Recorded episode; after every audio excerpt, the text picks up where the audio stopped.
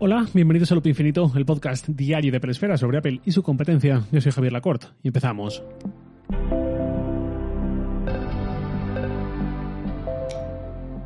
Ming Chi Kuo es una de las fuentes fuertes y fiables en torno a Apple por sus contactos directos en la línea de producción, que es donde tienen sentido sus filtraciones. Él nunca habla de ideas de Apple en torno al software o de un nuevo servicio que está en camino o algo así, como sí que habla Gurman, sino que Kuo avanza qué paneles está preparando Apple para los próximos dispositivos y todas las lecturas y desdobles que pueden salir a partir de ahí.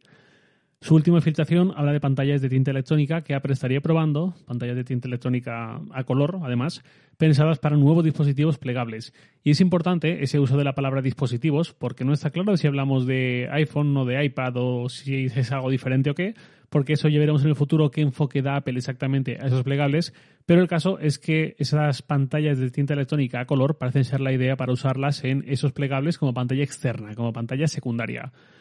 Los dispositivos plegables los que ya están a día de hoy en el mercado. En factor de forma se parecen mucho a los clamshell, a los teléfonos tipo concha que había en los 90 y primero 2000, que muchos de ellos tenían una pantalla diminuta por fuera para mostrar la hora y quién nos estaba llamando y poco más, y luego dentro ya la principal. Los plegables actuales siguen un poco ese esquema, aunque lógicamente muy evolucionado. Un plegable de Apple, a tenor de lo que dice Cubo, tendría esa pantalla externa de cinta electrónica en lugar de ser LCD u OLED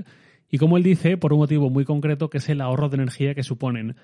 La tinta electrónica lleva muchos años, un montón, siendo rumoreada como algo que Apple podría adoptar en algún dispositivo concreto, como también intentándolo de alguna forma residual en la industria móvil.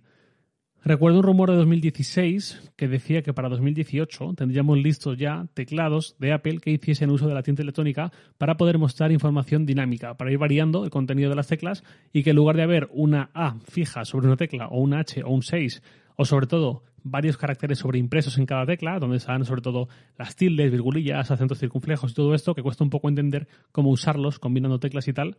en lugar de eso, pues un teclado que solo muestre un carácter de forma simultánea por tecla y que ya si pulsamos el bloqueo de mayúsculas o shift o comando, opción o lo que sea, vaya cambiando lo que muestra cada tecla. O la tecla emoji, que la pulsemos y vemos un montón de emojis por todo el teclado. Y de esa forma la experiencia del teclado del iPhone o del iPad se llevaría también, más o menos, al Mac en un teclado físico. 2018, decían que estaría ya listo, ya hemos visto que de eso nada y han pasado cuatro años más. Y es una pena porque a mí como idea me parece que tiene sentido y estaría genial ver, pero bueno, ojalá algún día veamos algo así, sobre todo para teclados externos. Más cosas. La tinta electrónica es también lo que marcó durante unos años a los teléfonos de la marca Jota, que lanzó varios Phone, si quizás muchos lo recordéis. Era una empresa rusa, casualmente, que lanzaba móviles Android con dos pantallas. La principal, como siempre, y una trasera, igual de grande, pero de tinta electrónica. Yo alguno lo llegué a trastear en algún Mobile World Congress, creo que el primero, si no recuerdo mal. La pantalla trasera permitía hacer mirroring respecto a la principal y ahí poder ver pues, la interfaz habitual, los menús y tal, pero en blanco y negro. Y además también tenía funciones específicas para sacarle un poco el partido de verdad. Por ejemplo, permitía también hacer una captura de pantalla y dejarla ahí puesta en la parte trasera. Total, no consume energía y aunque el teléfono se quede sin batería, esa imagen, ese pantallazo, se seguía mostrando. ¿Para qué? Pues por ejemplo, para poner el QR de un billete de tren que tienes en el móvil y así aunque la batería se acabe y muera, tú tienes ahí tu billete y estás tranquilo.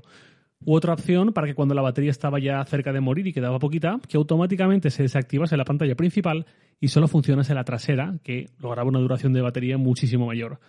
Y luego, por supuesto, si quieres leer algo, un libro, artículo largo, o lo que sea, que es el uso ideal para la cinta electrónica, podías leer ahí. La propuesta no estaba mal, pero no fue suficiente para hacerse un hueco en el mercado y antes de la pandemia Yota dijo que hasta aquí cerró sus puertas. No estaba mal, pero si el teléfono no era atractivo, el marketing no era bueno, las especificaciones y la calidad del móvil eran lo que eran, pues al final solo con la pantalla aquella no servía y no se podía competir. Leer a Cuo, que es alguien de fiar, hablando de una posibilidad así para un, futuro plegable, para algo que llegara quizás en un par de años, pues está muy bien. Por un lado, mi Kindle quedaría en peligro posiblemente, o no, pero no sé. Bueno, por otro lado, sería otra vía para alargar mucho la autonomía de un dispositivo, sobre todo en tanto en cuanto sea factible usar esa pantalla de cinta electrónica para muchos usos potenciales y no solo como algo donde consultar información estática o algo donde ver eh, información residual en momentos puntuales, pero teniendo que recurrir constantemente a la pantalla principal claramente en esa pantalla pequeña o en esa pantalla quizás no pequeña, pero sí secundaria, pues ahí no vas a jugar a nada, como muchos juegos tipo 3 en raya, a la friolera de un frame por segundo, ni vas a ver vídeos, qué lástima, pero sí que la lectura de varios tipos de contenido o tareas básicas de navegación, de menús, incluso quizás para acciones del tipo poner música, ese tipo de cosas eh, con tinta electrónica son viables y tiene la ventaja de la autonomía,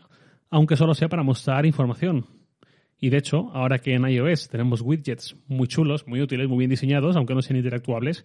esos widgets serían muy apropiados para una pantalla de tinta electrónica siempre encendida y ves el iPhone de reojo o, la tablet o lo que sea, final plegable de reojo y sin consumir apenas energía, en lugar de estar todo apagado, estaría mostrando siempre esos widgets con pues un montón de casos de uso que podamos tener. El agua que llevamos bebida, si la medimos, las calorías, los anillos de actividad, la música que está sonando, la predicción meteorológica, el valor de nuestras inversiones en bolsa en cada momento, nuestras criptomonedas, el consumo que hemos hecho de nuestra tarifa de datos, las tareas que tenemos asignadas para hoy en nuestra aplicación de gestión de tareas, un montón de opciones de información de consulta recurrente a lo largo del día que pues suena bien tenerlas así a la vista.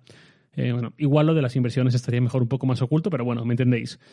Yo alguna vez lo he comentado, eh, no tengo ni idea de si los plegables serán la nueva telecurva, es decir, una moda que ha impulsado Samsung, que le interesa promocionar mucho tanto para vender esas teles ella como para proveer de paneles a otros fabricantes que se suban al carro, eh, que también es su gran negocio, pero que al final no convence a casi nadie y se va por donde ha venido y ya no se vende ni una telecurva, pese a que hace años decían que iba a ser el futuro, que todos acabaríamos ahí y tal, o si quizás van a ser los nuevos phablets. ¿Os acordáis de esa palabra tan horrible que en 2012-2013 usábamos muchos para referirnos a los teléfonos de más de 5 pulgadas, que parecían gigantes entonces y bueno,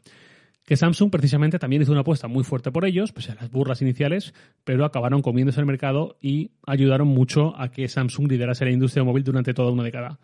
¿Qué van a ser los plegables? ¿Telescurvas o phablets? ¿Serán efímeros o perdurarán? Yo no sé qué ocurrirá, pero más de una vez he manifestado mi sí a los plegables y mis ganas de que Apple lance algo así, con todo el margen de mejora que pueden tener, con todas las carencias que quedan por resolver, me parecen una gran idea, potencialmente algo muy útil, muy conveniente tener un dispositivo en el bolsillo que se haga del tamaño de un iPad casi. Un añadido de este tipo demuestra, o eso quiero pensar, cierta ambición por eh, pulir la experiencia, por no ofrecer algo de cualquier manera, sino pensando un poco más allá cómo lanzarlo de forma que tenga sentido y nos aporte cierta ventaja. A mí me haría ilusión verlo. Si un plegable es la forma o la excusa que tiene Apple para darnos un panel de tinta electrónica a su estilo, a su manera, bienvenido es. Porque además, aunque la gran mayoría de dispositivos del mundo con pantalla de tinta electrónica tienen pantalla monocroma, aquí hablamos de una versión en color, que no es todavía muy popular, y además eh, la tecnología reciente eh, es la que logra más colores y más resolución de pantalla que las anteriores, que no parece que sea nada comparable a un panel LCD o un panel OLED, pero da algo de esperanza. Aquí además, la gran ventaja que tendría Apple, pese a llegar 3, 4, 5 años más tarde que Samsung, Huawei o Xiaomi con, al mercado de pregales, es que mientras que esas marcas dependen mucho de aplicaciones pensadas para Android, donde la presencia del mercado de tablets y aplicaciones de ese factor de forma, de ese tamaño, es muy débil, y en general la calidad promedio de esas aplicaciones es regular, un dispositivo de Apple plegable, una vez abierto, entiendo que mostraría una interfaz y unas aplicaciones que beberían directamente de iPadOS, donde no hay color en sus aplicaciones con las de Android para tablets. Entonces por ahí hay un resquicio ya un poco ilusionante.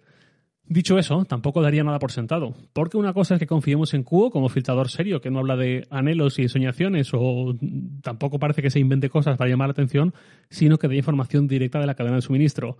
Y otra cosa distinta es que pensemos que todo lo que Apple está probando está ya en fase de testeo previo a la comercialización. Apple seguro que está probando y desde hace mucho tiempo paneles de tinta electrónica, igual que cualquier fabricante móvil seguramente, casi, de la misma forma que estará probando de todo, incluso aquello que podemos pensar que ni de broma va a lanzar algo en esa línea. Es lo que tiene un departamento de I+.D., ni más ni menos, que invierte, pues no recuerdo la última cifra que vi, pero muy por encima de los 10.000 millones de dólares al año.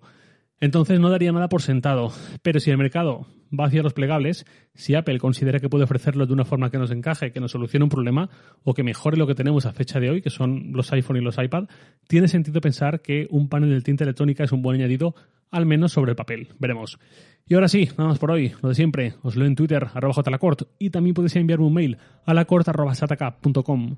Loop Infinito es un podcast diario de Peresfera publicado de lunes a viernes a las 7 de la mañana, hora española peninsular, presentado por un servidor Javier Lacorte y editado por Santi Araujo. Un abrazo. Esta mañana.